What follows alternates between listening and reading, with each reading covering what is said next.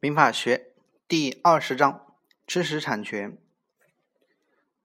高频考点：一、著作权的内容及归属；二、著作权侵权；三、临接权；四、著作权的合理使用；五、商标权主体；六、商标注册的条件；七、注册商标保护期；八、取得专利的条件。九、专利申请权的归属；十、专利侵权行为；十一、知识产权的特征。所占分值两到四分。因为本章内容很多，但是所占分值和知识点不是很多，所以我们就择要念之。本章共分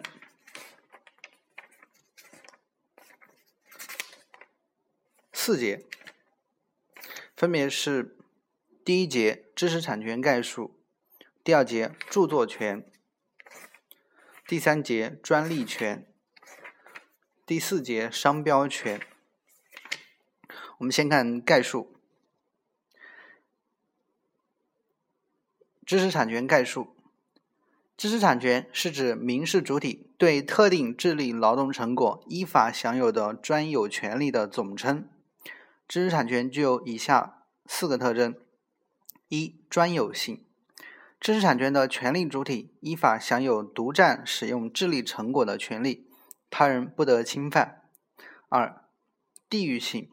知识产权只有在特定国家或地区的地域范围内有效，不具有域外效力。三、期限性。依法产生的知识产权一般只在法律规定的期限内有效。四、知识产权的客体是不具有物质形态的智力成果。第二小点，知识产权的范围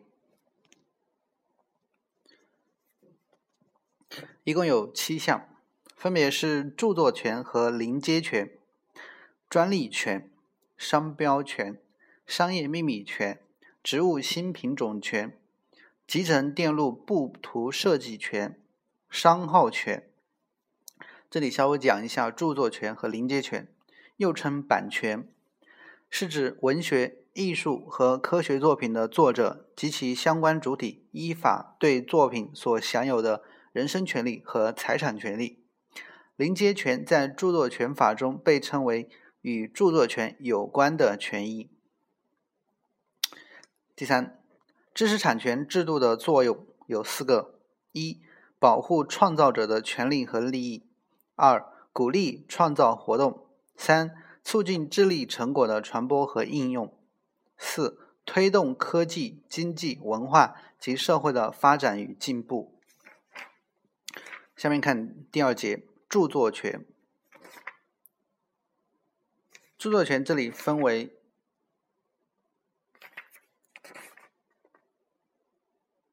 六个小点，分别是著作权的主体。著作权的客体、著作权的内容、临接权、著作权的限制，以及著作权侵权行为，又称著作权的保护。先看第一，著作权的主体。主体这里分为作者、作者以外的人。继受人和其他四个部分，这里就不做不多做赘述了。再看著作权的客体，著作权的客体的作品的概念和构成要件。作品是指文学、艺术和科学领域内具有独特性，并能够以某种有形形式复制的智力成果。然后这里又分为嗯作品的种类。和不予保护的对象，这里稍微讲一下，嗯，它的种类吧。种类有很多，一共有九项，分别是文字作品、口述作品、音乐、戏剧、曲艺、舞蹈、杂技艺术作品、美术、建筑作品、摄影作品、电影作品及其类似创作作品，嗯，图形作品和模拟作品、计算机软件、法律、行政法规规定的其他作品等等。啊，还有个不予保护的对象，一共有四项：一是违禁作品，二是官方文件，三是时事新闻，四是立法、数表、通用表格和格式公式。啊，我们看重点著作权的内容。第三点，著作权的内容分为三个部分，三个小点：一是著作人身权，二是著作财产权，三是著作权的保护期。先看著作人身权。著作人身权是指著作权人基于作品的创作依法享有的以人格利益为内容的权利。一共有四项：发表权、署名权、修改权、保护作品完整权。二、著作财产权。著作财产权是指著作权人依法享有的控制作品的使用并获得财产利益的权利。这里又分为使用权、许可使用权、转让权和获得报酬权。三、著作权的保护期，著作权的取得即认为作品完成创作之日，它的保护期限：一、除发表权以外的著作人身权为永久保护；二、发表权及著作财产权，作者终身。加其死后五十年，截止于作者死亡后第五十年的十二月三十一日；合作作品则截止于最后死亡的作者死亡后的第五十年的十二月三十一日。三、单位作品著作权由法人或者其他组织享有的职务作品，其发表权和使用权的保护期为五十年，截止于作品发表后第五十年的十二月三十一日。但作品自创作完成后五十年内未发表的，著作权不再保护。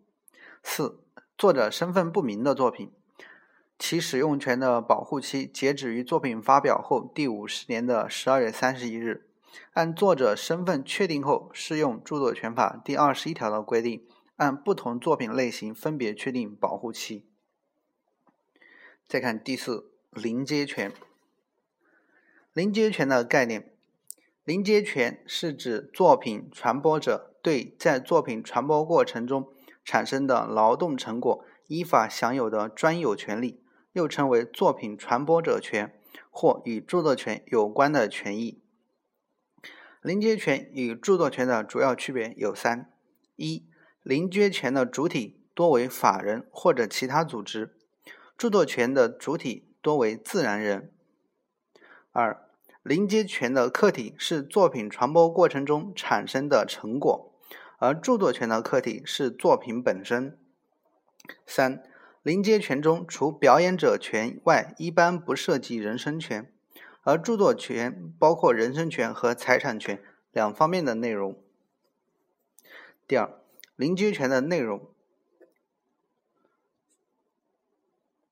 先看，呃，分为一、出版者的权利。出版者的权利内容有：一、版式设计专有权；二、专有出版权。出版者的主要义务：一、按照合同约定或国家规定向著作权人支付报酬；二、按照合同约定的出版质量、期限出版图书；三、重版、再版作品的，应当通知著作权人并支付报酬。四、出版、改编、编译、注释、整理已有作品和产生的作品，应当取得演绎作品的著作权人和原作品的著作权人许可，并支付报酬。五、对出版行为的授权、稿件来源的署名、所编辑出版物的内容等，尽合理的注意义务，避免出版行为侵犯他人的著作权等民事权利。第二。表演者的权利。第一小点，表演者的表演者权的主体和客体。表演者权的主体是表演者，包括表演演员、演出单位或者其他表演文学艺术作品的人。表演者权的客体是表演活动及通过演员的声音、表情、动作公开再现作品或演奏作品。二。表演者的权利内容：表演者对其表演享有以下权利：一、表明表演者身份；二、保护表演形象不受歪曲；三、许可他人从现场直播和公开传送其现场表演并获得报酬；四、许可他人录音录像并获得报酬；五、许可他人复制发行录有其表演的录音录像制品并获得报酬；六、许可他人通过信息网络向公众传播其表演并获得报酬。三、表演者的主要义务：表演者使用他人的作品演出，应当征得著作权人的许可并支付报酬。使用、改编、翻译、注释、整理已有作品而产生的作品演出，应当征得演绎作品著作权人和原作品著作权人许可并支付报酬。三、录制者权。第一，录制者权的主体和客体。录制者权的主体是录制者，包括录音制作者和录像制作者。录制者权的客体是录制品。包括录音制品和录像制品。二、录制者的权利和义务。权利：录制者对其制作的录音录像制品享有许可他人复制、发行、出租、通过信息网络向公众传播并获得报酬的权利。义务：录制者使用他人作品制作录音录像制品，应当取得制作权人许可并支付报酬。使用演绎作品制作录制品的，应当征得演绎作品著作权人和原作品著作权人的许可，并支付报酬。录制表演活动的，应当同表演者订立合同，并支付报酬。四、广播电视组织权。一、广播电视组织权的主体和客体。主体：广播电视组织，包括广播电台和电视台。客体。广播电台、电视台制作的广播电视节目。二、权利内容：播放，对其制作的节目享有重播或转播的权利。二、许可他人播放的权利。三、许可他人将其播放的广播电视录制在录像、音像制载体上，以及复制音像载体并获得报酬的权利。三、权利保护期五十年。再看第五点，著作权侵权行为，又称著作权的保护。这共分两个部分：一是著作权侵权行为的概念，二是具体的行为。先看概念，著作权侵权行为是指未经著作权人同意，又无法律上的依据，使用他人作品或行使著作权人专有的专有权的行为。二、侵犯著作权的行为。民事侵权领域内的侵权著作权的行为，要参见《著作权法》第四十七条。这里有十一点，分别是：嗯，未经著作权人许可发表其作品的；未经合作作者许可将与他人合作创作的作品当做自己单独创作的作品发表的。没有参与创作，为谋取个人名利，在他人作品上署名的；四、歪曲篡改他人作品的；五、剽窃他人作品的；六、未经著作权人许可，以展览、设置电影和以类似设置电影的方法使用作品，或者以改编、编翻译、注释等方式使用作品的，著作权法另有规定的除外。七。使用他人作品应当支付报酬而未支付的。八、未经电影作品和以类似设置电影的方法创作的作品、计算机软件、录音录像制品的著作权人或者与著作权人有关的权利人许可出版其作品或者录音录像制品的，著作权法另有规定的除外。九、未经出版者许可使用其出版的图书、期刊的版式设计的。十、未经表演者许可。从现场直播或者公开传送其现场表演，或者录制其表演的。十一、其他侵犯著作权以及临接权的行为。上述行为的法律责任为停止侵害、消除影响、公开赔礼道歉、赔偿损失等。二、同时损害社会公益的侵犯著作权的行为，要参见《著作权法》第四八条。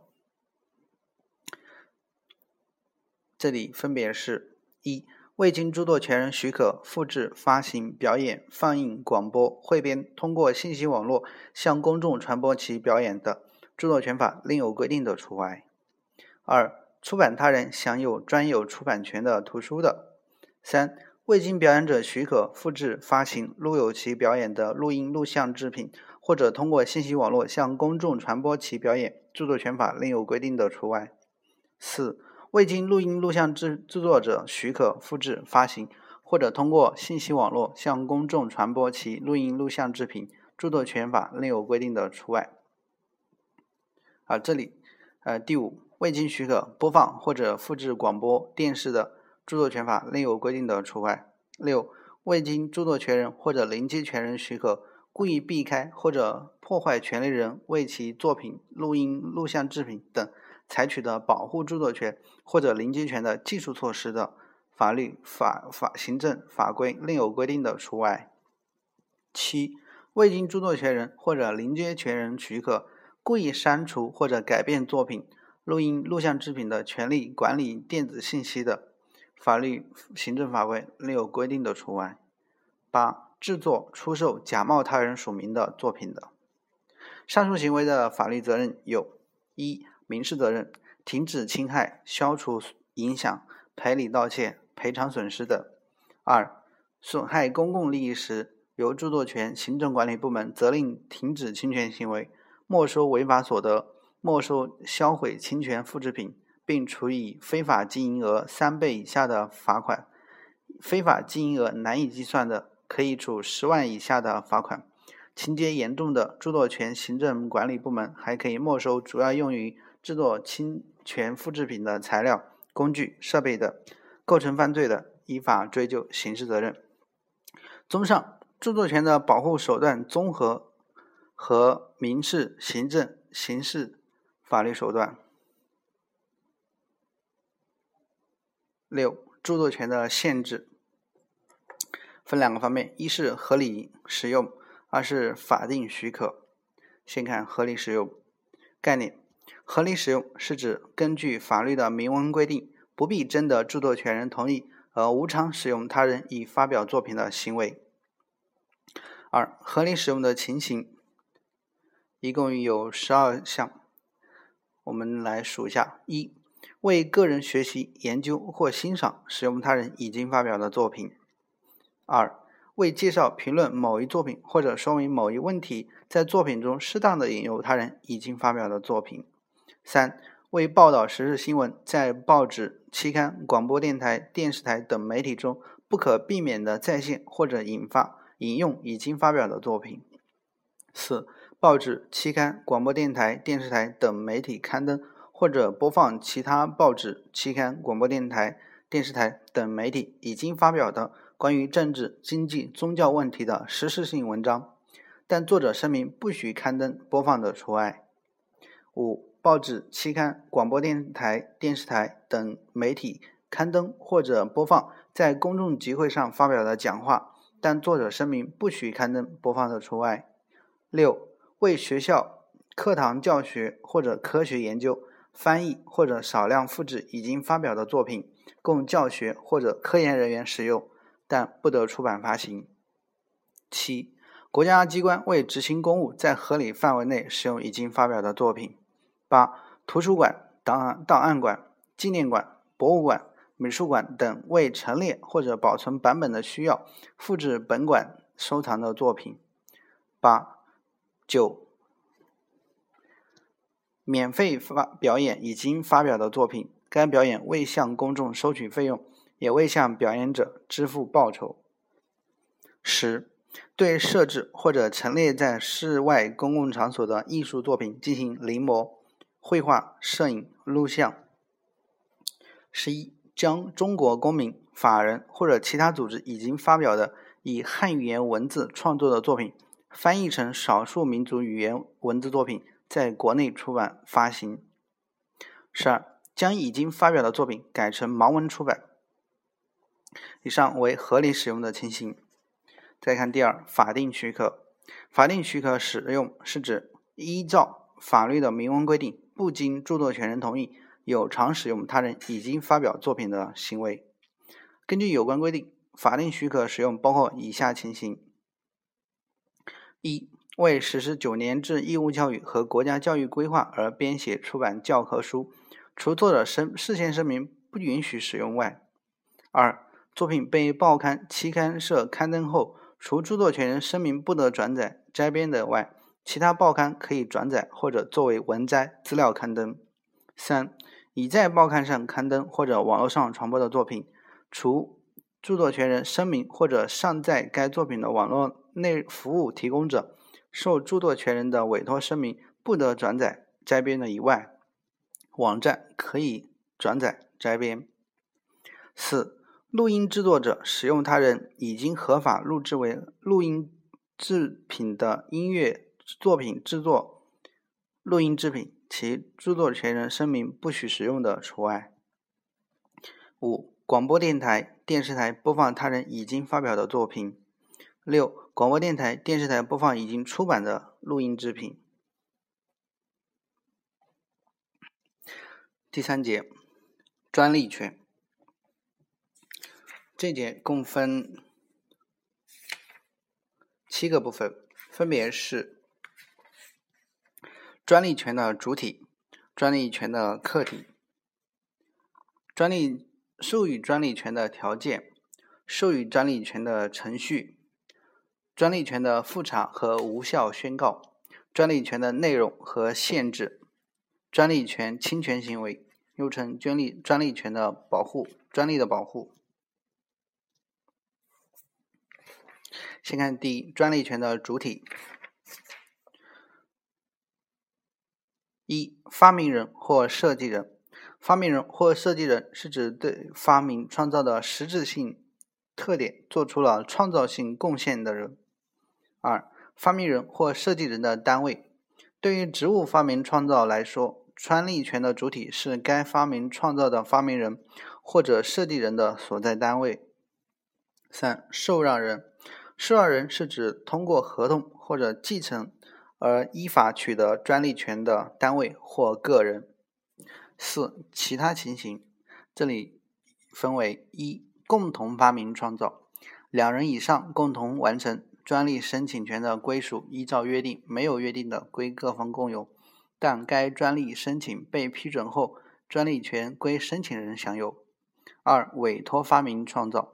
专利申请权的归属首先按照约定，无约定归受托方，及完成发明的一方。若专利申请权归受托方，委托方享有免费实施权。三、外国人，这里包括外国国籍的自然人和法人。在中国有经常居所或者营业所的外国人，享有与中国公民或单位同等的专利申请权和专利权。在中国没有经常居所或者营业所的外国人、外国企业或者外国其他组织，在中国申请专利和办理其他专利事务的，应当委托依法成立的专利代理机构办理。二、专利权的客体。根据专利法第二条的规定，专利权的客体包括发明、使用新型、外观设计。这具体内容不讲了。再看第三。授予专利权的条件，这里分为两个小点：一、发明或使用新型专利的授权条件有三个：一、新颖性；二、创造性；三、实用性。第二，外观设计专利的授权条件。四个：一、新颖性；二、实用性；三、富有美感。四不得与他人在申请日以前取得的合法权利相冲突。第四，授予专利权的程序。第五，专利权的复审和无效宣告，以及第六，专利权的内容和限制就不多说了。我们主要看第七，专利侵权行为，又称专利的保护。专利侵权行为的概念。专利侵权行为是指在专利权有效期限内，行为人未经专利权人许可，又无法律依据，以盈利为目的实施他人专利权的行为。它具有以下特征：一、侵害的对象是有效的专利；二、必须有侵害行为，即行为人在客观上实施了侵害他人专利权的行为；三、以生产经营为目的；四、违反了法律规定。即行为人实施专利的行为未经专利权人的许可，又无法律依据。二、专利侵权行为的表现形式。专利侵权行为分为直接侵权行为和间接侵权行为。先看直接侵权行为，是指直接由行为人实施的侵犯他人专利权的行为，其表现形式包括。制造、发明、使用新型外观设计专利产品的行为；使用、发明、使用新型专利产品的行为；许诺销售、发明、实用新型专利产品的行为；销售、发明、实用新型或外观设计专利产品的行为；进口、发明、实用新型外观设计专利产品的行为；使用专利方法以及使用、许诺销售、销售。进口依法依照该专利方法直接获得的产品的行为；七、假冒他人专利的行为。二、间接侵权行为，指行为人本身的行为并不直接构成对专利权的侵害，但实施了诱导、怂恿、教唆、帮助他人侵害专利权的行为。这种侵权行为通常视为直接侵权行为制造条件。常见表现形式有：一、行为人销售专利产品的零部件，专门用于实施专利产品的模具，或者用于实施专利方法的机械设置设备；二、行为人未经专利权人授权或者委托，擅自转让其专利技术的行为。实务中，通常将间接侵权行为认定为共同侵权。三、侵权专利权的法律侵犯专利权的法律责任。一、民事责任，停止侵害加赔偿损失；二、刑事责任，假冒他人专利，情节严重的，构成假冒专利罪。第四节，商标权，也是最后一节了。商标权的概念，商标是指经营者在商品或者服务项目上使用的。将自己经营的商品或者提供的服务与其他经营者经营的商品或提供的服务区别开来的一种商业识别标志。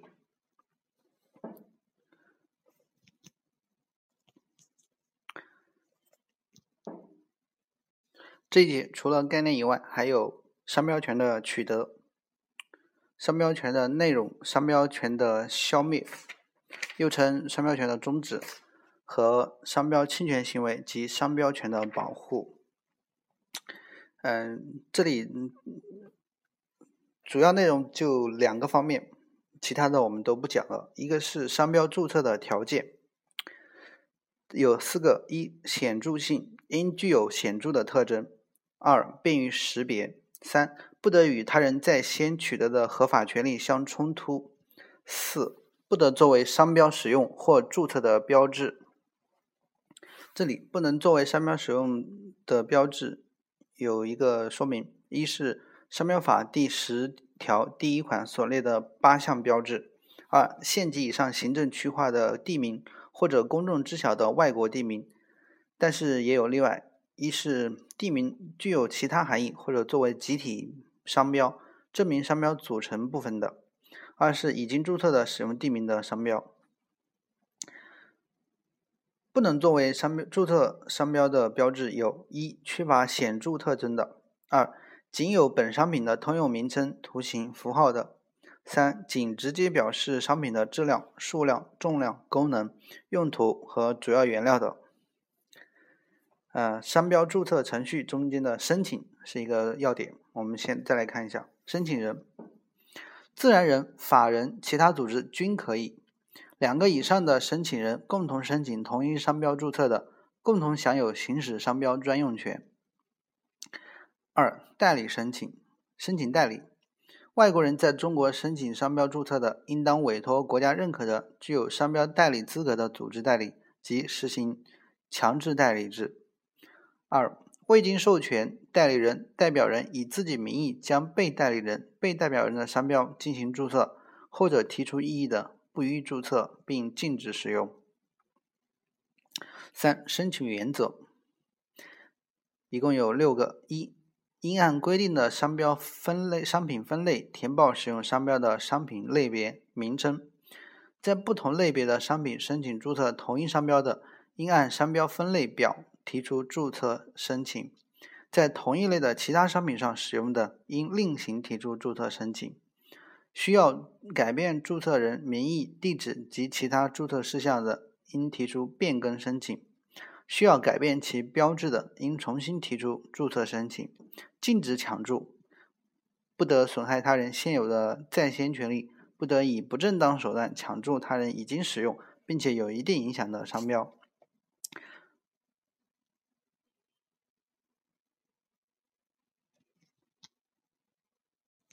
再来看另外一个重点，就是商标权的内容中间的，嗯，续展权。商标权的内容又分为，呃，专用权、许可权、转让权、续展权、标示权、禁止权。这里的续续展权需要稍微讲一下。续展权是指商标权人在其注册商标有效期届满前，依法享有申请续展注册。从而延长其注册商标保护期的权利。注册商标的有效期为十年，自核准注册之日起计算。注册商标有效期满需要继续使用的，应当在期满前六个月内申请续展注册。在此期间未能提出申请的，可以给予六个月的宽展期。每次续展注册的有效期为十年。自该商标上代届有效期满次日起计算，宽展期满仍未提出申请的，注销其注册商标。